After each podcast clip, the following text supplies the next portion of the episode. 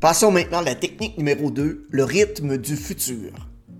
C'est un type de récit qui permet au lecteur de s'imaginer dans son avenir idéal. Il s'agit d'une technique célèbre dans la programmation neurolinguistique ou la PNL. C'est une approche unique de la communication d'influence qui est utilisée par de nombreux communicateurs et communicatrices de renom comme Oprah Winfrey, Martin Luther King, Tony Robbins et bien d'autres. Aujourd'hui, la PNL est une science qui prend des heures et des heures à maîtriser. Cette technique particulière peut être utilisée de manière assez puissante dans la rédaction de texte. La seule chose que vous devez vraiment connaître est la seule chose que vos prospects recherchent un avantage singulier. Et une fois que vous l'avez découvert, vous utiliserez le rythme du futur dans votre texte de vente pour les aider à visualiser leur vie de rêve ou en d'autres termes, la vie qu'ils auraient après que vous les ayez aidés à surmonter leurs problèmes. N'oubliez pas que votre cerveau ne peut pas faire la différence entre des souvenirs positifs qui se sont déjà produits ou des rêves d'avenir positifs. Donc, en permettant à votre lecteur d'imaginer ce qui va arriver, vous dites à son cerveau que cela s'est déjà produit et qu'il est donc possible de le réaliser. Si vous pouvez le croire, vous pouvez le réaliser comme on dit. L'astuce, cependant, consiste à utiliser le présent pour que leur cerveau le reconnaisse comme un événement qui est en train de se produire ou qui s'est déjà produit. Il est également important d'être très précis. Voici les trois étapes pour appliquer la technique du rythme du futur. Premièrement, vous devez reconnaître où ils en sont actuellement. Si vous voulez être persuasif, alors vous ne pouvez pas être indifférent. Les gens ont besoin de se sentir importants et la première étape pour les influencer est de reconnaître leur position actuelle. Sinon, ils résisteront. Vous ne pouvez pas rejeter ce qu'ils ont construit jusqu'à présent ou bien dévaloriser leur contribution. Imaginez que vous êtes le directeur technique d'une entreprise et que vous souhaitez la transférer vers une nouvelle infrastructure.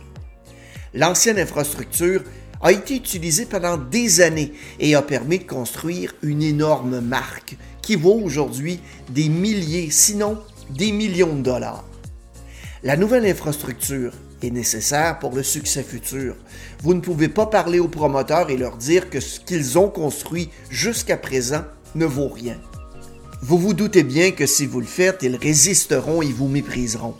Vous devez reconnaître ce qu'ils ont construit avant de plaider en faveur de la nouvelle infrastructure. Si vous vendez le produit X, qui bien sûr ne doit pas nécessairement être un produit, il peut s'agir aussi d'un concept, d'une idée, d'un projet, d'une vision, etc. Votre public peut se trouver dans l'une de ces positions. Premièrement, ils n'ont jamais entendu parler de vous ou de votre produit auparavant. Deuxièmement, il a entendu parler de votre produit, il l'envisage maintenant. Troisièmement, ils ont acheté votre produit et veulent maintenant le faire passer à l'étape suivante. Et quatrièmement, ils aiment la situation actuelle, mais n'aiment pas la nouvelle façon que vous proposez. Avant de les faire passer au niveau suivant, vous devez reconnaître où ils en sont actuellement. Ça leur permettra d'évoluer au même rythme à l'avenir. Le langage change en fonction de ce que vous essayez de faire pour persuader le public à réaliser. En voici d'ailleurs un exemple. Je sais que beaucoup d'entre vous ont travaillé dur pour nous amener là où nous en sommes aujourd'hui et j'apprécie votre travail.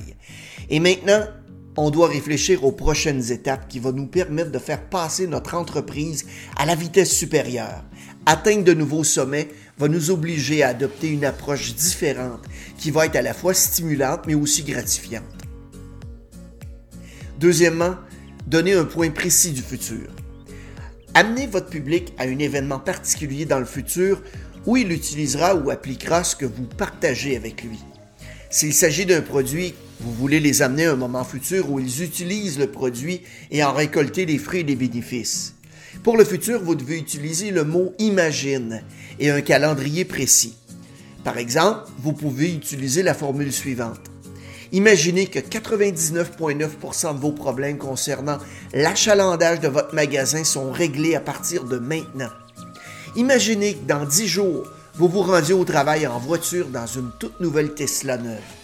Troisièmement, la reconnaissance. De la même manière que les gens aiment être reconnus pour leur situation, ils aiment aussi être reconnus pour leur destination. Je sais que ça peut être difficile à faire parce que l'événement futur n'a pas encore eu lieu. Pour être persuasif, il faut s'engager sur l'issue future et communiquer comme si c'était inévitable. Et après avoir amené votre public vers l'avenir et lui avoir fait vivre un événement, vous devez le célébrer un peu pour lui et le remercier d'y être arrivé, même en pensée. Voici d'ailleurs quelques exemples de reconnaissance. Ce serait génial. Ce serait un énorme accomplissement pour notre équipe.